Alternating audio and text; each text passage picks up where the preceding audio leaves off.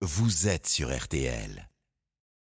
Voici venu le temps d'écouter Philippe Bouvard, tiens, pour son humble avis du samedi, regard sur le monde et son actualité, avec les promesses d'argent des candidats à l'Elysée. Philippe est là, bienvenue, bonjour. Salut mon cher Stéphane, bonjour vous tous. Eh bien, à mon avis, les mères et pères Noël du 24 avril ressemblent assez, si l'on accepte leur visage, aux patriarches barbus du 25 décembre. Sauf que pour remplir leur hôte, ils ne font plus confiance à la générosité des parents, mais à l'altruisme forcé des contribuables. Parmi les présents déposés au pied des sapins, il y a des nouveautés, mais aussi pas mal de vieilleries.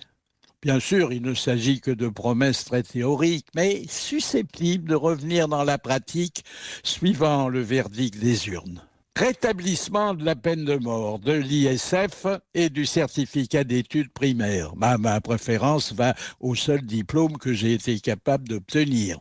Au chapitre des nouveautés, la sixième République, c'en est une, validera peut-être euh, la semaine de 32 heures, la sixième semaine des vacances payées et l'allongement à quatre mois du congé de paternité et qui sera rendu un peu plus confortable par la prime de 900 euros versée dès le premier enfant.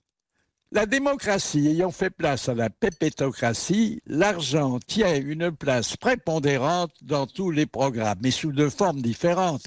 Tantôt l'argent qu'on dépense moins et tantôt l'argent qu'on touche plus. À savoir la suppression de la redevance audiovisuelle, les transports gratuits et le permis de conduire gratuit, les prêts sans intérêt consentis aux jeunes ruraux Nul doute que la remise de 15 centimes sur euh, chaque litre de carburant consommé par les corbillards et la défiscalisation des successions jusqu'à 300 000 euros aideront à mourir plus facilement dans la dignité. Les, les survivants, eux, auront droit à un pouvoir d'achat légèrement amélioré ajouter une cascade de revalorisation mensuelle. 2500 euros pour les soignants, 2000 euros pour les smicards, 1400 euros pour les retraités. N'oublions pas le revenu minimum net et le revenu d'autonomie des 16-25 ans, tous les deux relevés à 1800 euros. Les largesses budgétaires autoriseront quelques surcroîts, plus 45% pour l'éducation nationale et plus 30% pour la fonction publique. Parallèlement, on offrira aux uns 700 000 logements sociaux et aux autres 85 000 nouvelles places de prison.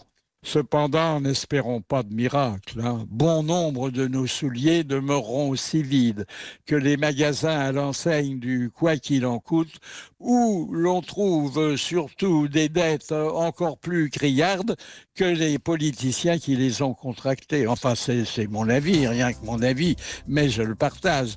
À demain matin. À demain, Philippe Philippe Bouvard et son humble avis dans RTL Matin Week-end.